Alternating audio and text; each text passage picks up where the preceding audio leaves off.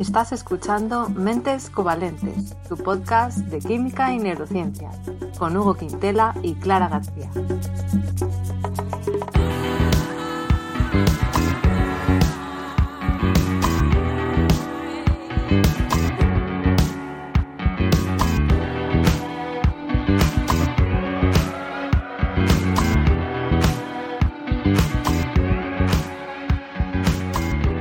Bienvenidos al episodio 16, en el que vamos a hablar de las benzodiazepinas y de la ansiedad. Hola Hugo, ¿qué tal? ¿Cómo estás? Hola, muy bien, Clara. ¿Tú qué? ¿Cómo lo llevas? Pues también bien, dispuesta a hablar de este tema que me parece realmente súper interesante. Y a ver cómo lo enlazamos, porque claro, como siempre, tú hablas de la parte de química, ¿no? Y yo de, bueno, más de neurociencias, psicología esta vez un poco. Así que bueno, antes de todo yo creo, Hugo, que habría que clarificar un poco qué es esto de las benzodiazepinas, ¿no? Y, qué tienes que contarnos desde el punto de vista de la química.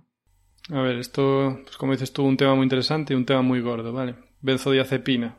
Vamos a empezar con la nomenclatura, o sea, de dónde viene el nombre, ¿no? si, si, vemos azo en una molécula, azo, azo, mm, pensamos en nitrógeno, ¿vale? O sea que ya te digo que lleva eso, nitrógeno.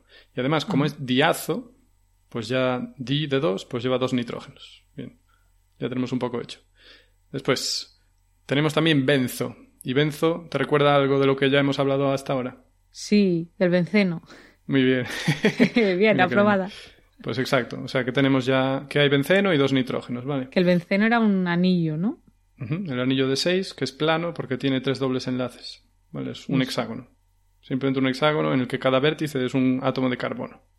Pero has dicho diazo, pero bueno, aquí es diace, pero por. por o sea, diazo, es lo mismo, ¿no? Porque hay dos nitrógenos también. Pero es como benzo diazepina, ¿no? Efectivamente. Vale, vale, digo y es que... Vale, cuenta, cuenta. No, sí te veo especuladora, pero bueno, yo te lo explico para que no ah, especules tanto. Eh, las diazepinas, ¿vale? Porque ya hay una molécula que se llama diazepina y es otro anillo de siete miembros, o sea, un heptágono que tiene dos átomos de nitrógeno, ¿vale? O sea, en ese anillo son todo carbonos menos dos átomos que son dos nitrógenos. Entonces, en la benzodiazepina lo que haces es juntar esa acepina, bueno, perdón, diazepina, con un átomo de benceno. Y entonces fundes los anillos. O sea, que comparten un lado. Así que te imaginas que tienes un hexágono que comparte un lado con un heptágono.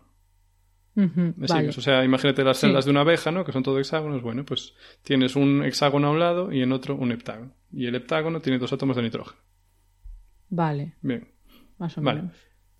Entonces, la estructura de las benzodiazepinas es, digamos, ventajosa porque las benzodiazepinas se utilizan, que lo vamos a especificar luego, pero se utilizan para ejercer un efecto en el cerebro.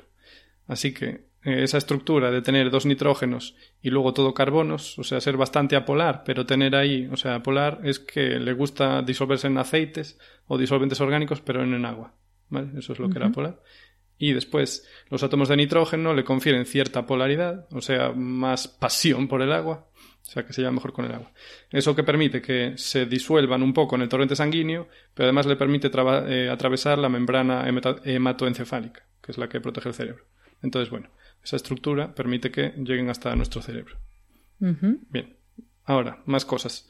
Eh, como muchas otras drogas que son psicoactivas, bueno, drogas, eh, sustancias, pero bueno, de eso ya hablaremos luego, pues en general requieren dosis muy bajas, ¿vale? Entonces hay muchas benzodiazepinas que se utilizan a dosis de un miligramo. Hay otros que hasta 20 y bueno, incluso 50, pero en general son muy potentes, ¿no? Si lo comparamos con un ibuprofeno, ¿de cuánto es el ibuprofeno que te tomas tú normalmente, Clara? Uy, ahora no me acuerdo. No, claro. No eres una enferma profesional, entonces. No. Oh, bueno, pues paracetamol, ibuprofeno, pues son 500 miligramos, ¿vale? O sea, estamos hablando de que a veces las dosis son 500 veces mayores, ¿no? Wow. Por eso vemos pues que son, pues eso, muy potentes, podríamos decir. Bien. Como comparación también, veamos, un granito de arroz son 30 miligramos, ¿vale? Así que imagínate, te tomas una pastilla de una benzodiazepina, es un miligramo y te deja, ¿sabes? Cao, te deja groggy porque ahora vamos a tener que hablar de las funciones, ¿no? Y es que las benzodiazepinas se utilizan, bueno, para conseguir distintos efectos, ¿no? Como son hipnótico, sedante, anticonvulsivo e incluso amnésico. De esto nos vas a hablar tú un poco, un poco más después, ¿no? Sí, bueno, yo me centraré en uno de ellos, sobre todo, pero sí, sí. Exacto. Y el problema que tienen las benzodiazepinas, bueno, entre muchos otros, ¿no? Pero es que, como digo, no son muy específicas. Así que si tú quieres tomarte una benzodiazepina, a lo mejor, para quitarte las convulsiones, pues vas a tener un poquito también de efecto sedante, ¿no? O sea, que te vas a quedar un poco demasiado relajado, digamos, ¿no? O si las quieres tomar, pues como un hipnótico, o sea, que es para mantener el sueño, pues a lo mejor a la mañana siguiente te vas a despertar groggy, ¿no? Porque vas a estar... Eh". Y eso es porque mm, se unen los receptores a los que se unen, pues son de distintos tipos y las benzodiazepinas pues no discriminan mucho entre ellos, ¿no? Pero bueno, entonces tú a lo mejor nos puedes explicar ahora de cómo funcionan las benzodiazepinas, ¿no? Y por qué, vale. por qué estos distintos efectos. Pues sí, sí, porque bueno, lo que tú has dicho, ¿no? Que afecta a nuestro, a nuestro sistema nervioso y en concreto al GABA, que es un neurotransmisor, que es el principal neurotransmisor inhibitorio de nuestro sistema nervioso central. O sea que es el encargado de decirle a las neuronas que no disparen. O sea, que digan, no, no, tú no dispares aquí. ¿eh? Son pacíficos. Claro, entonces eh, lo que producen es que si, por ejemplo, tenemos un aumento en este neurotransmisor, pues tenemos un efecto ansiolítico, o sea, que nos relaja, disminuye la ansiedad, pero bueno, como tú has dicho, también tiene otros efectos, pero bueno, sobre todo eso, ansiolítico y relajante. Luego, pues también depende de la dosis y del tipo. Y esto es lo que hacen las benzodiazepinas, básicamente. No es que activen directamente al receptor GABA, eh, sino que cuando se unen a, a, este receptor, a su sitio de unión, eh, se produce un cambio en la conformación del canal de cloro que está asociado a este receptor y eso hace que se abra con más frecuencia este canal y deje pasar el, ion cloruro más, ¿vale? Se, se, abre con más frecuencia, pero en respuesta al GABA, ¿vale? O sea, esto es una cosa que se llama modulador alostérico que es un término que se usa pues, en bioquímica y en farmacología para referirse a moléculas que al unirse a su receptor pues cambian la conformación y en consecuencia la respuesta del receptor a su estímulo normal, el de siempre, que en este caso es el GABA. Entonces, cuando se unen a benzodiazepina a su sitio de unión, pues aumenta la afinidad entre este receptor y el ligando, que en este caso es el GABA y pues el resultado es eso, que tiene el GABA un mayor efecto y se produce pues una mayor inhibición de este sistema nervioso central, lo que pues produce estos efectos ansiolíticos, relajantes o incluso pues sedantes, mm, dependiendo eso de las dosis y del tipo de benzodiazepina en concreto. Así que este sería un poco así por encima el mecanismo de acción, Hugo. Perdón, a ver, entonces tenemos el GABA, que es el ácido gamma aminobutírico, que es un neurotransmisor. Eso es una cosa, ¿no? Luego tenemos el receptor. El, receptor GABA. Que, que podrían haberlo llamado igual de otra manera también, para que no te confundas tanto, ¿no? claro, normalmente se les llama así, ¿no? El receptor de tal.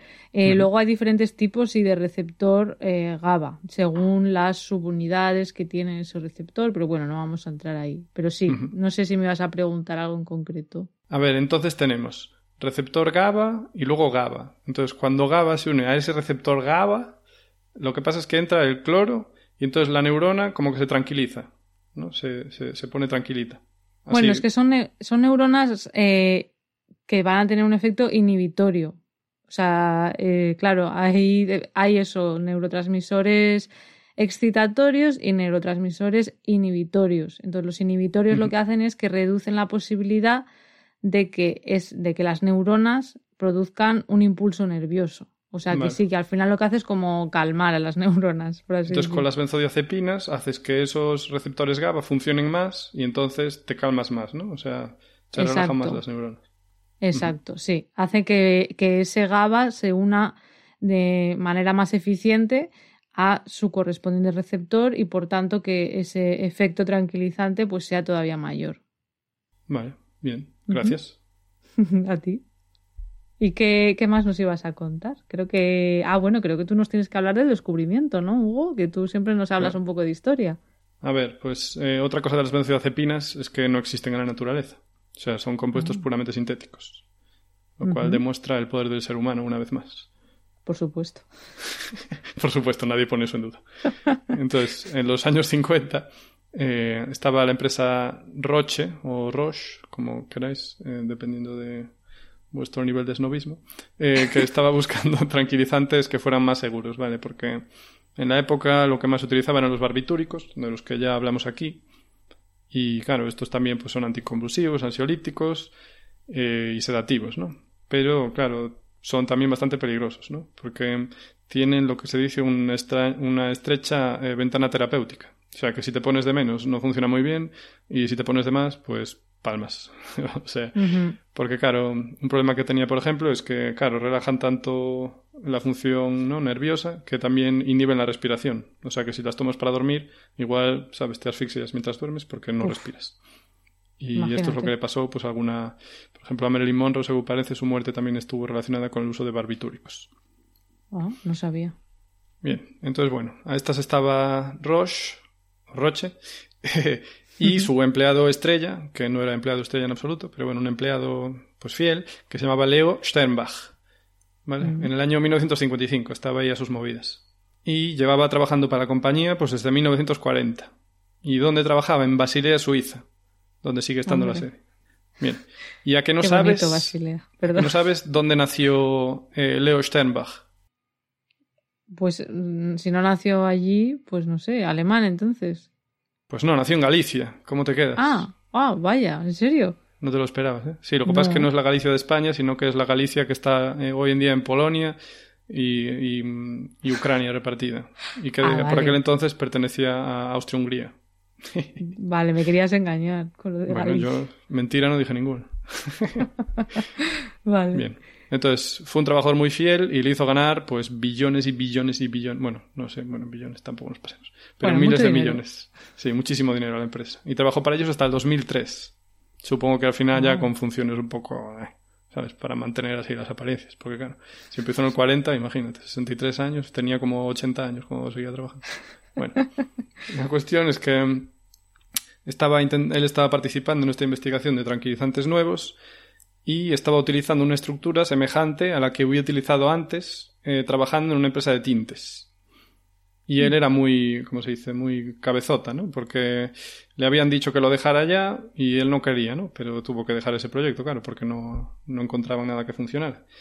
Y entonces él era también un poco, digamos, un poco desordenado, ¿vale? Porque dejó ahí, en su sitio de trabajo, pues dejó un montón de frascos de ese proyecto, los dejó ahí y quedaron ahí durante dos años.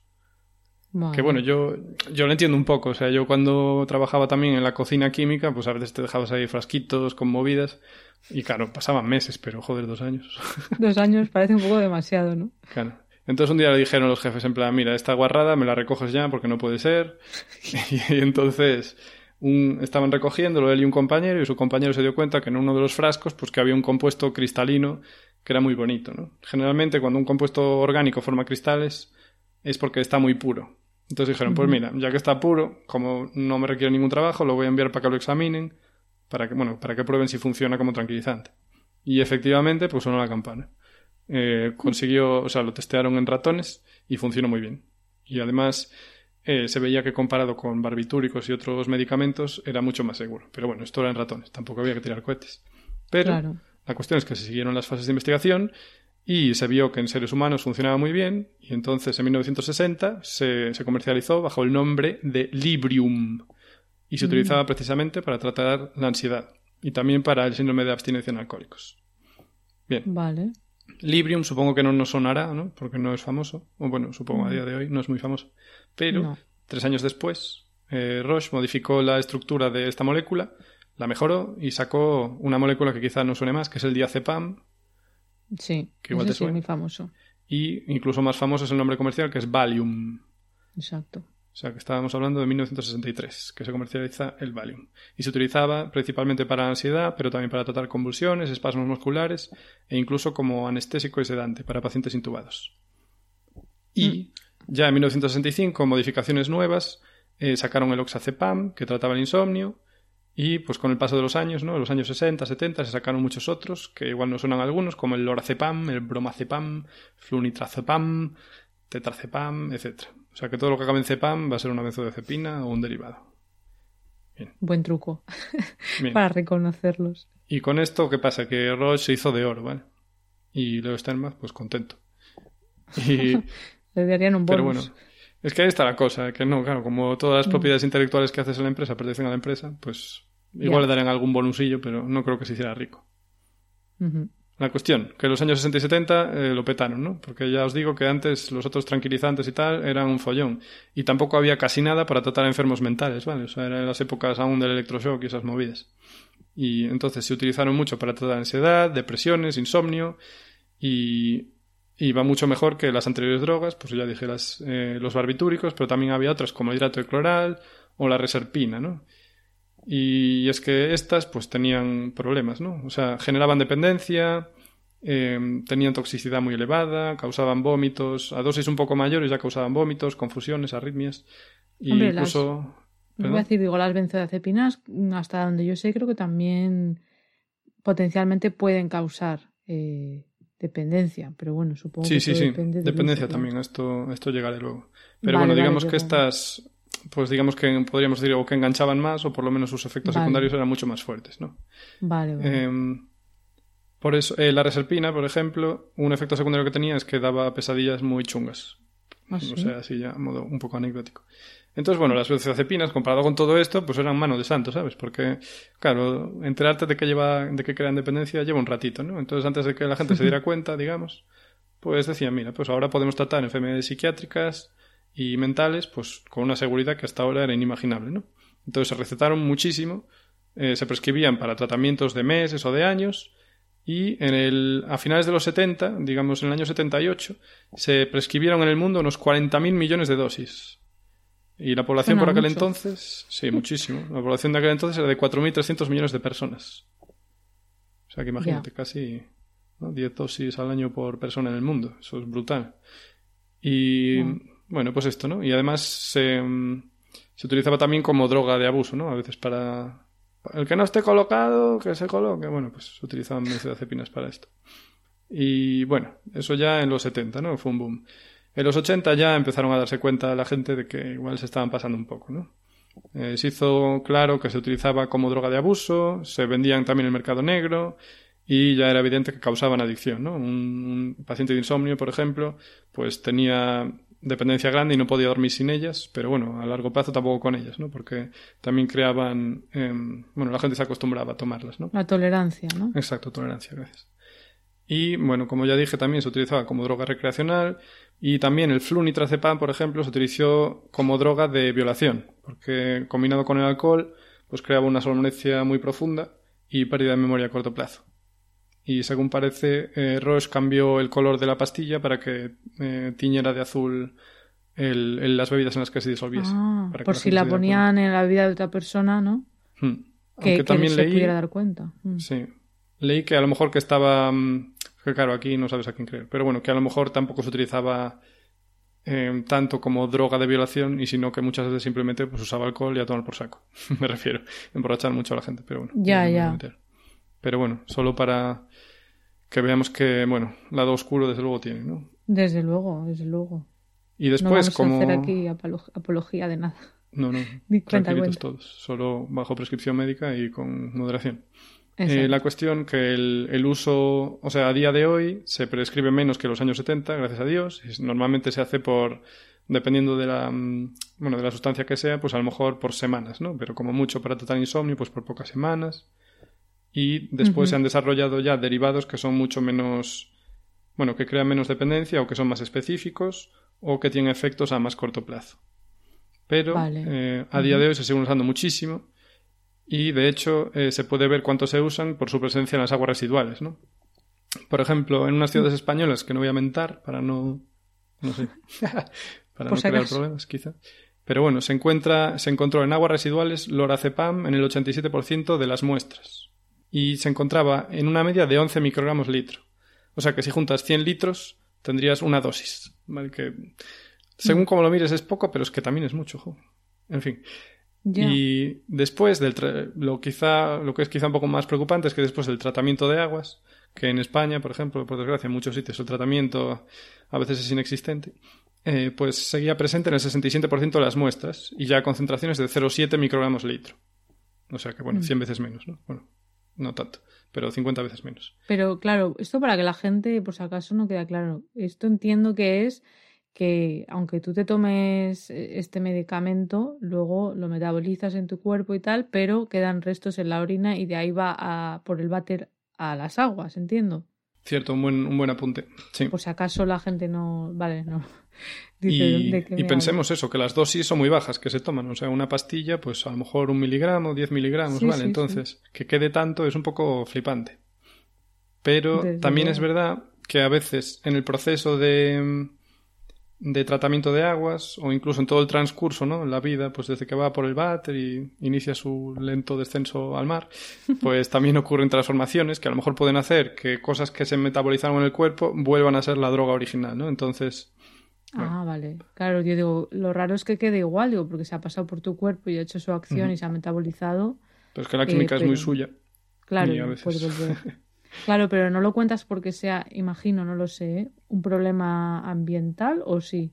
También, sí, porque después del tratamiento, pues eso, eh, en el 67% de las muestras se encontraba, ¿vale? Y 0,7 microgramos litro, que es poco. Pero claro, realmente no sabemos cuál es el efecto incluso a concentraciones bajas, ¿no? Y después mm. también se analizó agua potable y solo un 3% de las muestras lo mostró, ¿no? Lorazepam y a concentraciones de unos 0,6 microgramos litro. Lo cual, de nuevo, depende cómo lo mires, es mucho o poco, ¿vale? Pero es un poco curioso. Pero bueno, un 3% son pocas muestras realmente, ¿no? Pero bueno, que sepas que a lo mejor a veces estás tomando un poquito de tal medicamento de otra cosa, ¿no? Entonces, o sea, eh, ¿te refieres en eso, en el agua potable? Potable ya. En el Pero agua bueno, un 3%. la que bebemos.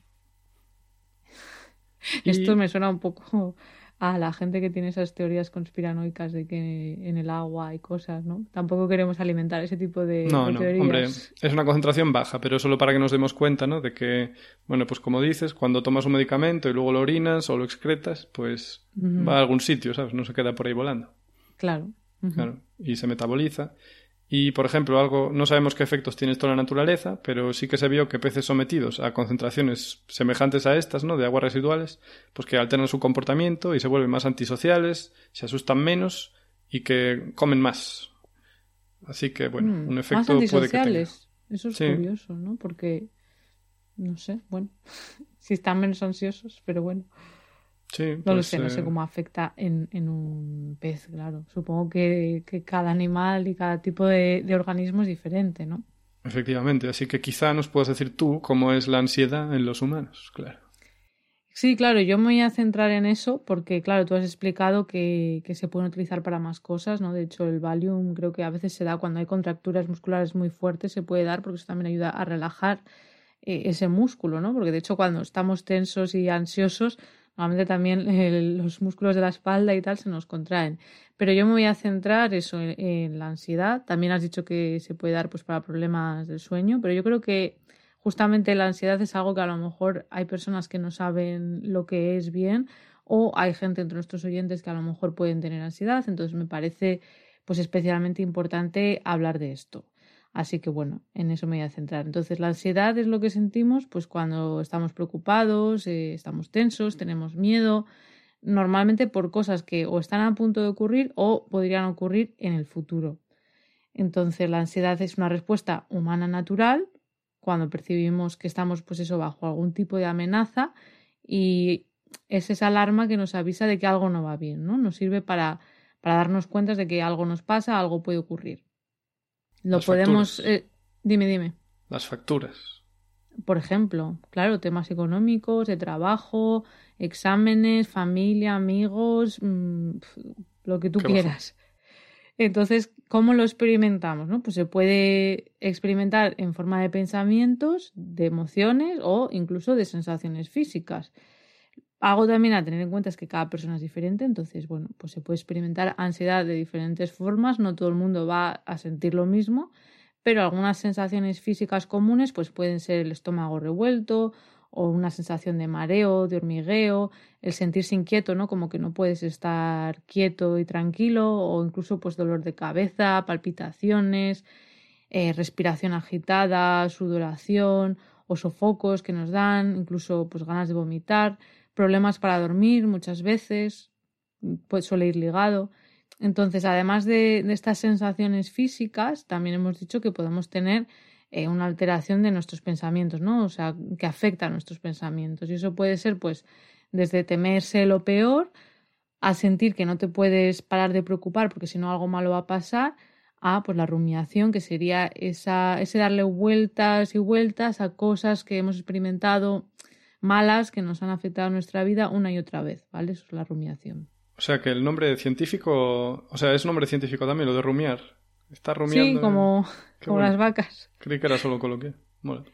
Eh, no, sí, se suele decir rumiación, sí, sí, es, eh, es algo que se dice así en psicología también.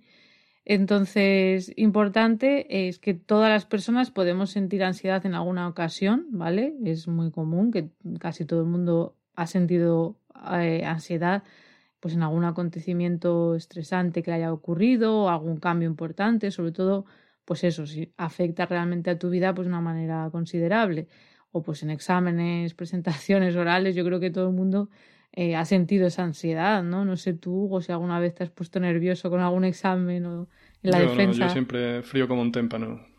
no, sí, claro. Claro que sí. Pero bueno, no, como mucho lo que dijiste de a lo mejor del estómago, o sea, en los peores casos, a lo mejor el estómago un poco también, en plan, Pero mm. bueno, fuera de eso. Sí, yo lo noto ahí. desde luego. Sí, como el estómago hay un, como una especie de dolor, ¿no? Y no sé, sí, yo creo que sobre todo eso, pero claro, luego hay gente pues que tiene síntomas, yo qué sé, imagínate que te tiemblan las piernas o la voz, de ponerte nervioso en una presentación. Ah, bueno, claro, también, al principio sobre todo. Mm, exacto, luego ya te vas relajando normalmente. Entonces, esta es la ansiedad, digamos, normal, habitual, no debilitante, para la que no necesitamos tomar ningún tipo de medicación. O sea, lo que nos contaba antes Hugo, las benzodiazepinas no es para esto no es como en los 70. en plan, estoy un poco nerviosa, tómese una de estas. No, no. Claro, eso es lo que se hacía en esa época, ¿no? De venga, en cualquier momento.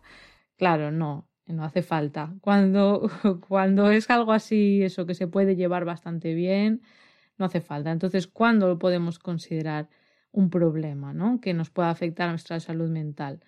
Pues se podría considerar un problema si impacta pues nuestra habilidad de llevar pues una manera, una vida normal, una vida plena como la queremos vivir y, nos afecta a nuestro día a día. Pues, por ejemplo, si esa sensación de ansiedad es muy muy fuerte o, dura mucho tiempo, no solamente pues eso el, día antes de un examen, sino que llevamos semanas o meses así. Si nuestros miedos o preocupaciones son desproporcionados teniendo en cuenta la situación, o sea que realmente no es para tanto y nosotros lo vivimos como algo horroroso, o si nos lleva a evitar situaciones ¿no? Que ya dejamos de hacer cosas porque tenemos esa ansiedad o si incluso pudiéramos tener ataques de pánico de manera recurrente, pues, pues también ¿no? nos está afectando a, nuestro día a día. Entonces me gustaría un poco contar lo que es un ataque de pánico. No sé si a ti te suena, Hugo, ¿lo habías oído alguna vez? Hombre, sí, como concepto sí. Y, y ya está, me voy a quedar. como concepto, sí, no, yo, claro, como concepto sí, no lo he vivido nunca pero por si acaso, ¿no? Para que la gente sepa lo que es, porque yo creo que hay gente que ha tenido un ataque de pánico sin, sin haber oído nunca lo que es y no saben lo que les está pasando. Entonces creo que es importante también hablar de ello. Entonces, bueno, puede ocurrirnos, ocurrirnos una vez y ya está en nuestra vida, por ejemplo, puede pasarle a todo el mundo y que no nos vuelva a pasar, o puede ser que hay personas que los experimentan de manera recurrente. Entonces, un ataque de pánico suele durar unos minutos nada más, entre 5 y 20 minutos, y pues como su propio nombre indica, pues es eso, sentir mucho pánico. Es un episodio en el que normalmente sentimos el corazón a tope, ¿no? Que nos va muy deprisa, sentimos que nos vamos a desmayar muchas veces, náuseas, eh, las piernas se tiemblan, ¿no? Entonces es como tener la sensación de que te va a dar un ataque al corazón o que te vas a morir, pero realmente no te está dando ningún ataque al corazón. O sea, simplemente te está dando eso, un ataque de pánico.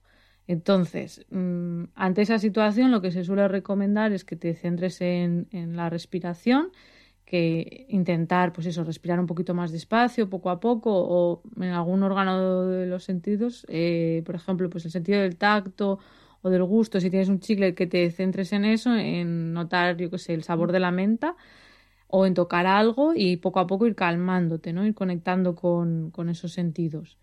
Por supuesto, eh, creo que es súper importante dejar claro que uno no puede autodiagnosticarse y tiene que ir a un profesional de la salud si cree que puede tener alguno de estos problemas y ellos nos dirán basándonos, basándose en lo que le contemos, pues si tenemos algún trastorno de ansiedad o no. Entonces, yo querría comentar algunos de los más comunes, de los trastornos de ansiedad más comunes, para que nos hagamos una idea. Eh, también hay otros, pero bueno, como por cuestiones de tiempo, me voy a centrar en tres, ¿vale? Así que tenemos el trastorno de ansiedad generalizada, que en ese caso se experimenta ansiedad pues de manera frecuente con ese estado de preocupación constante del que hablábamos antes, que resulta pues bastante difícil de controlar, incluso cuando eso, cuando no hay ninguna razón para preocuparse. Ese sería eh, uno de los más comunes, trastorno de ansiedad generalizada. Luego está el trastorno de ansiedad social, que este, como su propio nombre indica, pues eh, se experimenta miedo o ansiedad extrema frente a situaciones sociales, como pueden ser fiestas o en tu lugar de trabajo o en cualquier situación en la que haya contacto con otra persona, en cualquier contacto social. Que ahora está muy de moda, supongo, perdona.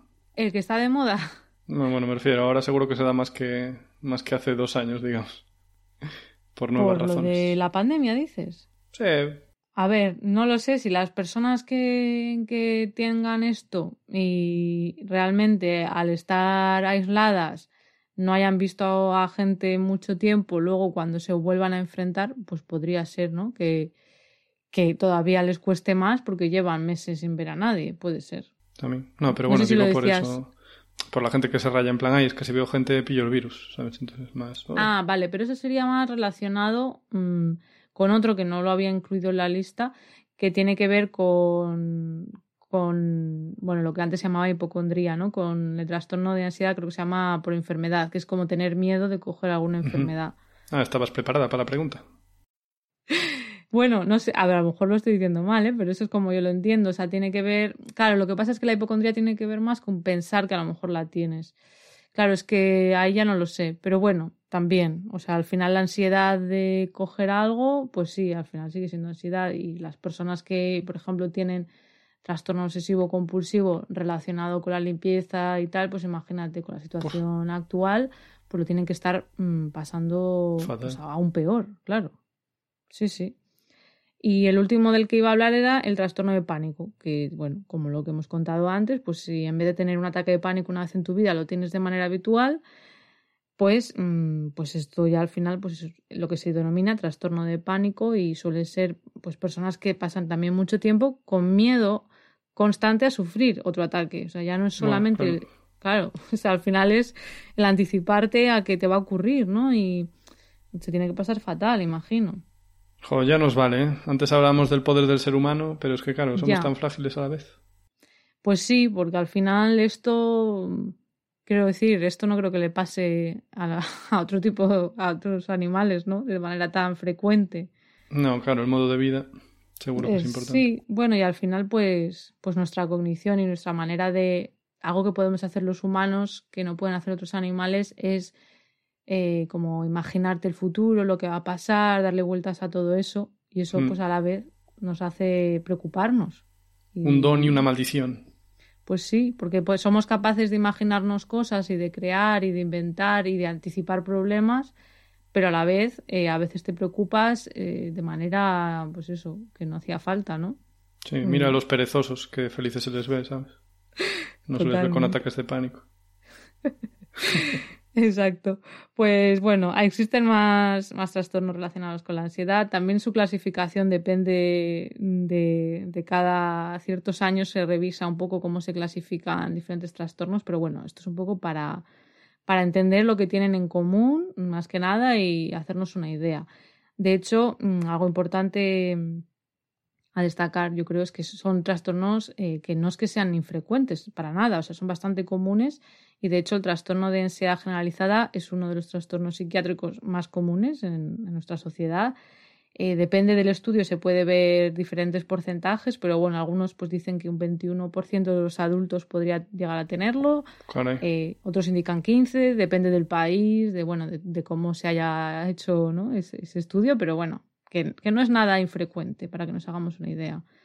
Y luego lo que me gustaría decir también es que el trastorno de ansiedad generalizada ocurre de manera muy frecuente junto a la depresión. Y de hecho parece que muchas veces la ansiedad es un precursor de la depresión y tratarla de manera efectiva pues podría disminuir ese riesgo de luego que acabe en depresión. ¿Vale?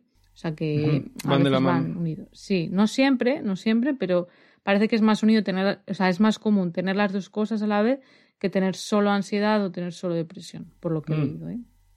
Y vienen, no sé, porque yo ya oí varias veces que el estrés, ¿no? El estrés acumulado, mucho estrés continuamente, al final acabas en depresión, ¿no? Así que supongo que también, bueno, acabas, a lo mejor no tiene por qué, pero vamos. Bueno, claro, es que eso al final también depende de tantísimas cosas. Eh, eh, también sí, quería hablar un poco de esta parte, de si es algo ambiental, ¿no? O genético. Bueno, hoy hablamos de la ansiedad, otro día ya hablaremos de la depresión, pero eh, por lo menos en la ansiedad parece que tienen que ver con las dos cosas, o sea, con lo que nos pasa en la vida desde pequeñitos o incluso desde el útero hasta, pues eso, la edad adulta, etcétera, lo que vivimos, pero también un componente genético, o sea, se ha visto que hasta un 30, entre un 30 y un 50% eh, tiene que ver con un componente genético, ¿vale? en desarrollar un trastorno de ansiedad.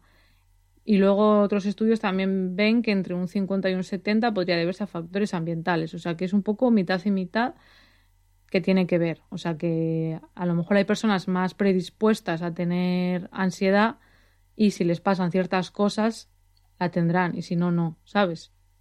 La lotería de la vida y los boletos. Pues sí, porque a lo mejor esa, otra persona que no tenga esa predisposición tiene los mismos eventos en su vida y no la desarrolla o la lleva mucho mejor, digamos, más manejable, que no llegue a ser un trastorno que le afecta a su vida, y otra persona pues sí que le afecta más, o sea que eso eh, depende mucho.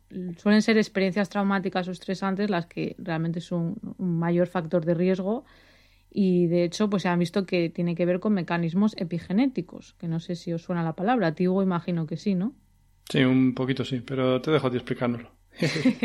bueno, epigenética, pues que eh, significa eso de epigenética que modifica el ADN, pero eh, pues con un grupo puede ser un grupo metilo o otros grupos, ¿vale? Se unen al ADN y eso afecta a cómo se expresan los genes. Y entonces, pues cambios ambientales, cosas que nos pasan en la vida, pueden ir añadiendo esos grupitos a nuestra molécula de ADN y, y que altere su expresión.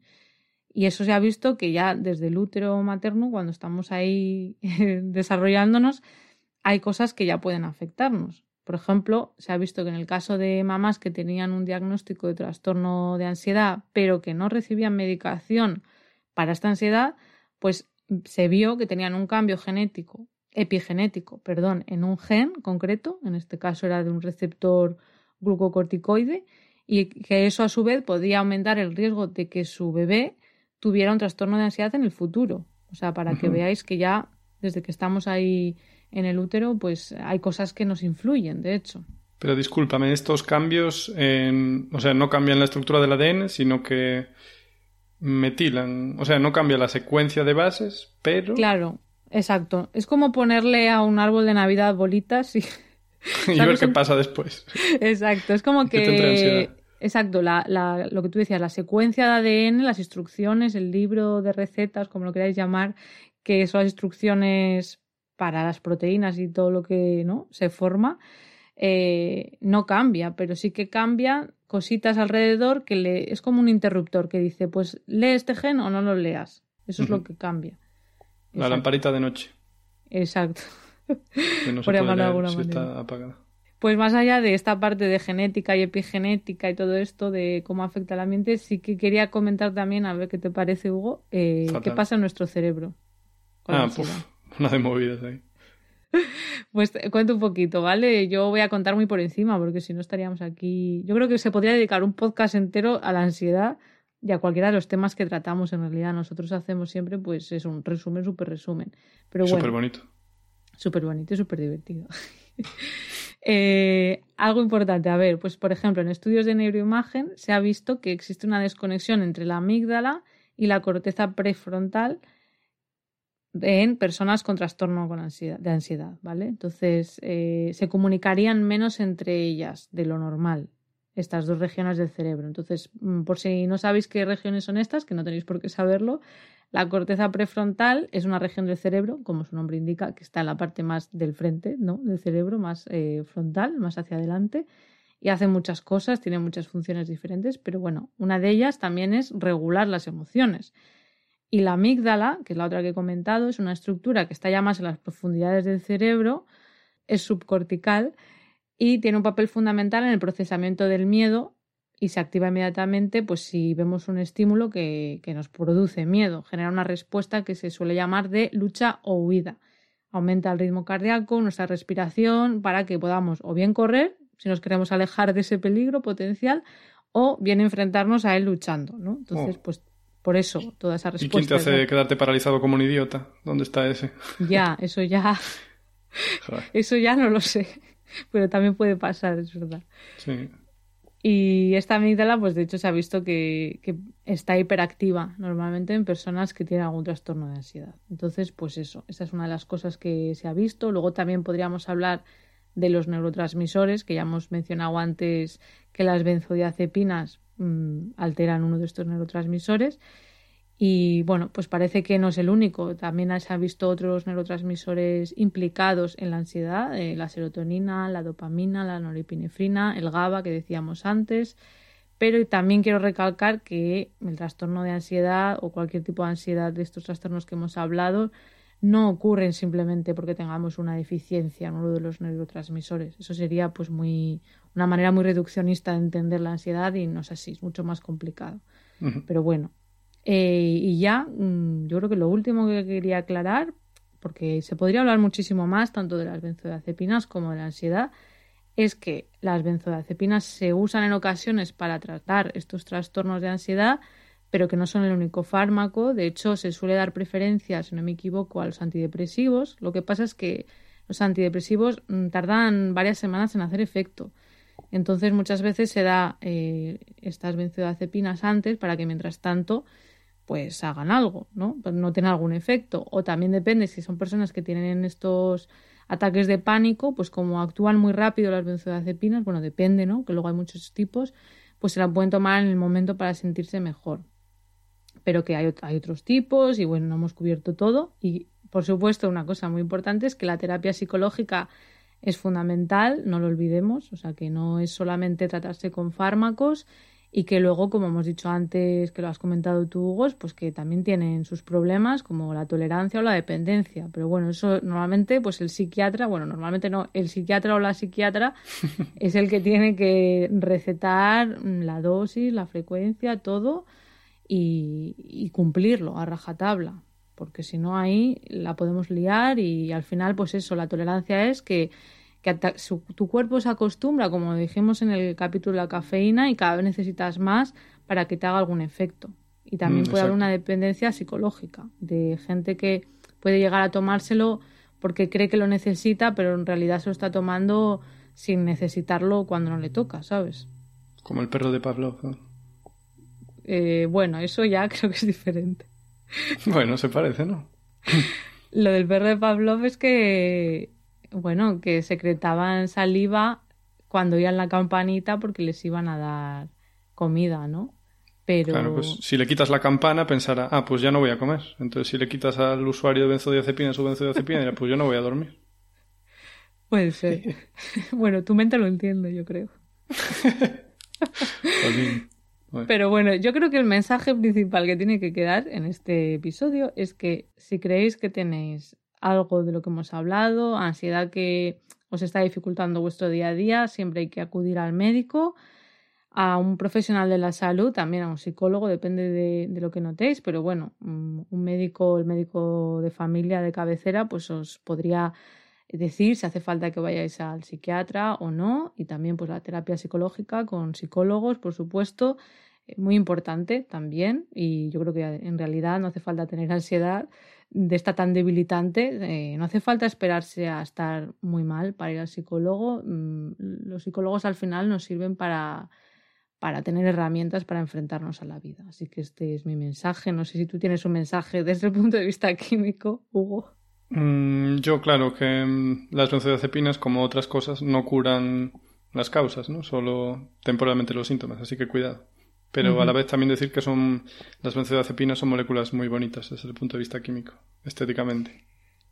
Tendrás que poner algún dibujito luego. sí, sí, hay, hay un montón, ya veréis. Perfecto. es que alguien los mira, pero bueno, no sé. Son, son bonitas.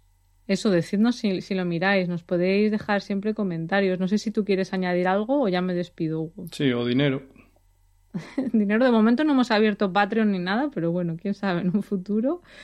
Pero de momento nos podéis apoyar con lo de siempre, de darnos a me gusta en vuestro reproductor favorito o suscribiros, eso también nos ayuda mucho.